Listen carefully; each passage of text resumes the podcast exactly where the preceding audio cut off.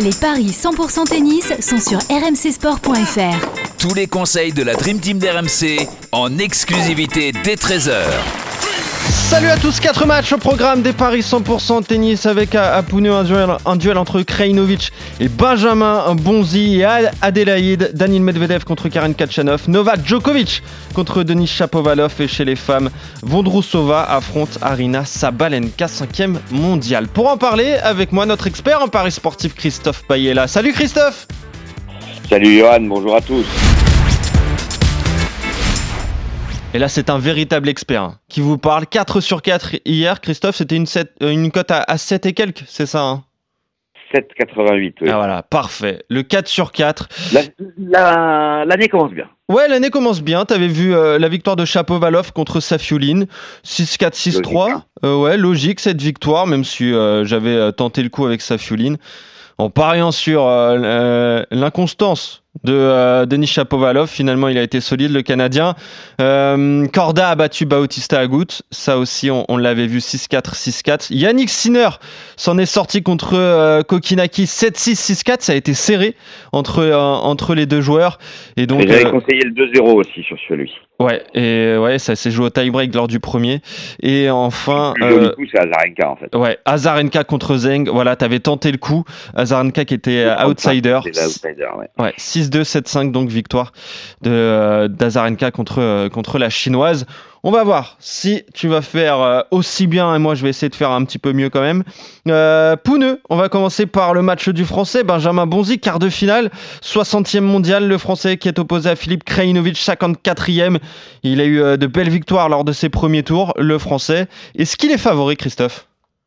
Oui, il est favori alors qu'il est moins bien classé que Krajinovic. Ouais. Bon, ça se joue à pas grand chose puisque Krajinovic est 54e. Du coup, il est tête de série numéro 6 alors que Bonzi est 60e.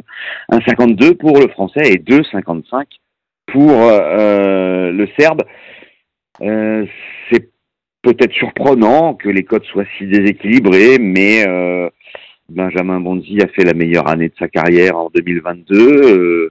Il a réussi de très belles choses et puis surtout, bah, il a battu au tour précédent Russo-Vouhori assez facilement, 6-1 à 7-6.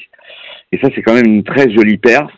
J'espère pour Bonzi que bah, il va confirmer sa bonne année et, et continuer à nous surprendre et grimper au classement.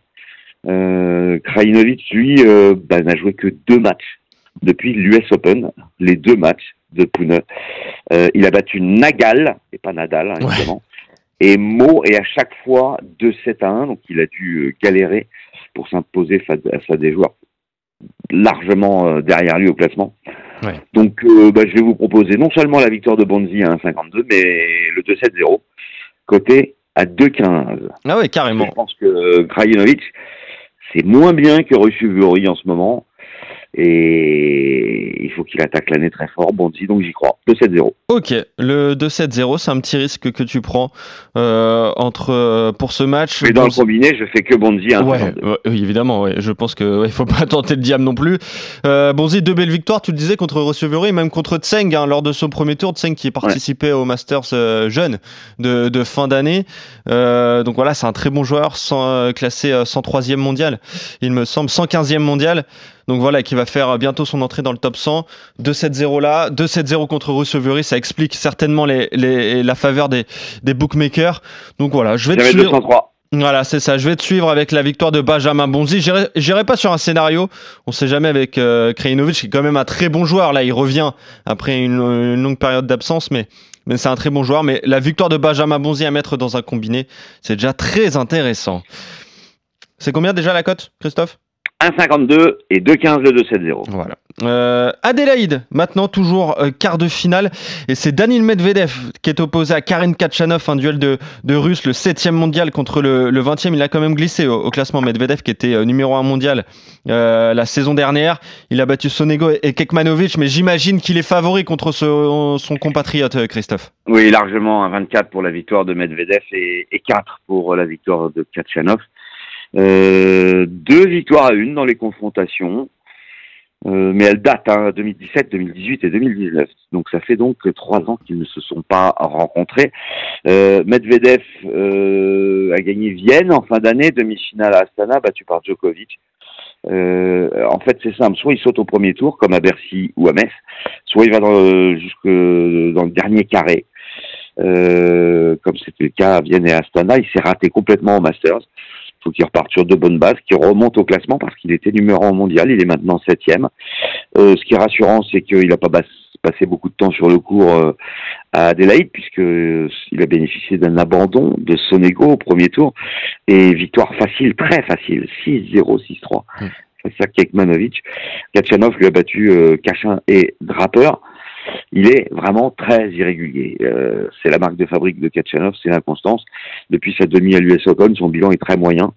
Donc je vous mets Vedef de 7-0 à 66. Ouais, il est même inconstant euh, lors de ses matchs. Hein. Euh, il est inconstant lors de la saison, mais lors de ses matchs, il est capable d'envoyer dans les bâches Kachanov ou alors de tout rentrer. Euh, mais voilà, Medvedev, tu t'en parlais, il a battu très facilement Kekmanovic. Il avait profité de l'abandon euh, de Sonego, alors lors du premier tour. Bien, quoi. Voilà, alors que c'était serré. C'était serré quand même parce qu'il avait joué 1h39 et euh, premier set au, tie-break et ensuite il y avait deux jeux à 1 dans le deuxième. Donc voilà, c'était un match euh, assez dur pour Daniel Medvedev, mais qui devait reprendre la confiance. T'en parlais de, de, ce Masters de fin d'année loupé, mais même d'une saison quasiment loupée. Et puis il a, il a besoin de, de prendre confiance avant l'Open d'Australie. On rappelle qu'il a beaucoup de points à défendre, finaliste euh, la saison dernière euh, battu par Rafael Nadal.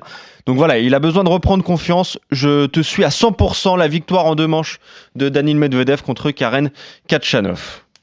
Euh, et rappelle-nous la cote, juste pour conclure. 1,24 et 1,66. Voilà, 1,66 le 2-7-0, ça aussi. Pourquoi pas pour faire gonfler un, un, un, combiné. Novak Djokovic face à Denis Chapovalov. Djokovic qui retrouve l'Australie ici à Adelaide, le cinquième mondial, opposé au 18e. On en a parlé donc euh, de Chapovalov contre euh, Safiulin. Djokovic, bah, il a écarté deux Français, euh, Constant Lestienne et Alice lors de lors de ses précédents tours. Ça a été très compliqué d'ailleurs contre Alice avec deux, deux manches remportées au tie-break. J'imagine qu'il est largement favori quand même, le Serbe. Et eh oui, 1-11 pour Djokovic et 6-75 pour Chapovalov qui n'a battu le Serbe qu'une fois en, dans un match d'exhibition. Ouais. Mais sinon, c'est du 7-0 en faveur de Djokovic. Et, et c'est même rare que Chapovalov prenne un 7. Donc pour moi, ça va être un match à sens unique. Euh, Djokovic, il a eu une année particulière, un peu perturbée. Et là, je le vois vraiment euh, euh, bah, réaliser euh, quasi le sans faute. Il a 20 victoires sur les 21 derniers matchs ah depuis Wimbledon. 20 mm. victoires en 21 matchs. La seule fois où il a perdu, c'était la finale à Bercy contre Rune. Il a remporté Tel Aviv, Astana, le Masters. Il explose tout le monde. Je le vois vite revenir euh, à la place de numéro 1 mondial. Chapovalov, lui, bah, sa constance, c'est un peu comme, euh, bah, c'est l'inconstance justement. c'est euh, ça. Comme, comme un peu comme euh, Kachanov, mm. finaliste à Vienne, fin de saison. Mais euh, c'est vrai qu'il a fait une deuxième partie de saison beaucoup plus intéressante que la première où il n'avait pas été bon. Mais là, euh, bah, Djokovic de 7-0, 1-38 ou le 1-11 tout simple à mettre dans un combiné avec, euh, avec Medvedev par exemple. Bah ouais, quand on regarde la feuille de stats de Djokovic sur la saison dernière, il y, a, il y, a, du vert quasiment partout. Il avait perdu contre Roublev à Belgrade, il revenait après une longue interruption. c'est lui, ouais. Voilà, et il perd contre Alcaraz à Madrid, ça aussi c'est logique. Contre Nadal à Roland Garros, là aussi, bon, euh, voilà, il avait perdu. Euh, bon, ça c'était en Lever Cup, donc ça compte même pas contre Roger Aliassim. Et après contre euh, Runeux, donc à Paris, t'en parlais. Euh, le vrai numéro 1 mondial, c'est lui, en fait. C'est pas du tout Carlos Alcaraz. Quand on regarde ses stats, c'est, il profite pas en plus des points de Wimbledon. Hein. Il y avait pas de points donnés. Donc le vrai numéro 1 mondial. Il y a un, grand chelem qui joue pas et l'autre, euh, il le gagne et il prend pas de points. C'est ça, exactement. Donc bon, euh, Novak Djokovic contre Chapovalov, là aussi, je pense qu'on peut y aller sur la victoire du Serbe. le 2-7, c'est prendre un petit risque. On sait jamais. C'est quand même le premier tournoi de la saison, mais pareil pareil, je pense qu'il faut y aller pour essayer de faire gonfler le combiné. Après, voilà, il y a eu ce match contre Quentin Alice. Euh, ça a été très compliqué pour Novak Djokovic alors qu'il avait été très solide contre euh, Constant Lestienne. Euh, bon, pourquoi pas essayer de tenter le 3-7 avec Chapeau ça va lui arriver, Ça va lui arriver une fois, Mais c'est ça. De, se faire accrocher. Mais voilà. il va pas enchaîner sur un deuxième match compliqué. Je pense que Je pense qu'il faut pas le jouer, moi, le 3-7. D'ailleurs, il est à 3-0-5. Hein. Ouais, bah oui. Ça permet de doubler la mise. Là, c'est triplé. Ouais, forcément. Bon, en tout cas, on est d'accord. Victoire de Novak Djokovic en deux manches contre euh, Denis Chapovalov. Voilà pour le tournoi d'Adélaïde. Tableau masculin, tableau féminin maintenant avec euh, un match entre Vondrousova, 92e mondial, et Arina Sabalenka, 5e mondial. Et pourtant, au niveau des cotes, Christophe, c'est assez resserré. Hein. Oui, effectivement. 2 pour Vondrousova, 1,82 pour Sabalenka, qui mène 3-2 dans les confrontations. Elle a perdu les deux premiers en 2017 et en 2018.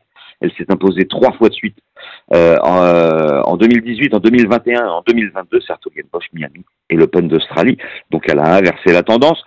Euh, Vondrousova, je pense que les, les, bookmakers ont été troublés peut-être par euh, le nombre de victoires récentes. Là. Ouais, ouais. Elle n'a pas joué entre avril et novembre. Depuis le mois de novembre, elle a repris. Elle a joué 9 matchs. Elle a gagné 8. Donc c'est peut-être ça. Mais le problème, c'est qu'elle a, elle a remporté le tournoi de Shrewsbury et elle a fait un quart de finale à Angers. Donc quand on joue ce genre de tournoi, évidemment, on gagne des matchs parce qu'on joue les 200, 300 ou 400e mondial. Mm. Sabalenka, finaliste au Masters, battue par euh, Caroline Garcia, euh, toujours un peu inconstante, mais capable d'être euh, à un niveau exceptionnel. Moi, je trouve que Sabalenka contre la 92e à 1,82, il faut se jeter dessus, euh, même si euh, Vondrousova a battu Alexandrova et Kanepi. Mais euh, Sabalenka, pour doubler la mise, euh, j'hésite pas. Ouais, je suis d'accord avec toi quand même. La cote est, est, trop belle. Ah Karina oui. Sabalenka, bon voilà, elle avait mal euh, fini l'année. Euh, enfin, mal fini l'année. Elle avait joué, elle avait joué euh, des matchs d'exhibition. Elle avait perdu contre Rybakina et, et pas non plus euh, honteux, Ouais. hein, de vainqueur de Grand Chelem quand même. Euh, voilà, il y a eu cette finale perdue contre Caroline Garcia. Elle a, elle a pas résisté à, à la pression. Mais, mais bon, contre Vondrosova, qui revient après une très longue interruption, qui a joué des, Bah des voilà. tournois mineurs, t'en parlais. Ah, je pense que ça. la cote euh, est, est- est trop belle pour ne pas aller dessus. Euh, Après, faut se méfier. Hein, toujours, quand les cotes sont resserrées comme ça, c'est qu'il y a une raison. Mais euh, j'irai quand même sur la victoire. Bah, la euh, raison, c'est les 8 victoires en Ouais, 9 c'est ça, ouais. Et, Ah bon, y a pas eu- bon, euh, voilà, c'était des petits tournois. Il n'y a pas une joueuse connue, quoi. Il y a Kalinina euh, qu'elle a battu. Euh, je regarde Tomova. Euh, voilà pour les principaux noms euh, en, en fin d'année. Euh, qu'elle a, enfin, principale, principale femme qu'elle a battue. Donc bon, euh, la victoire de Sabalenka, on est d'accord. Je pense qu'il faut y aller.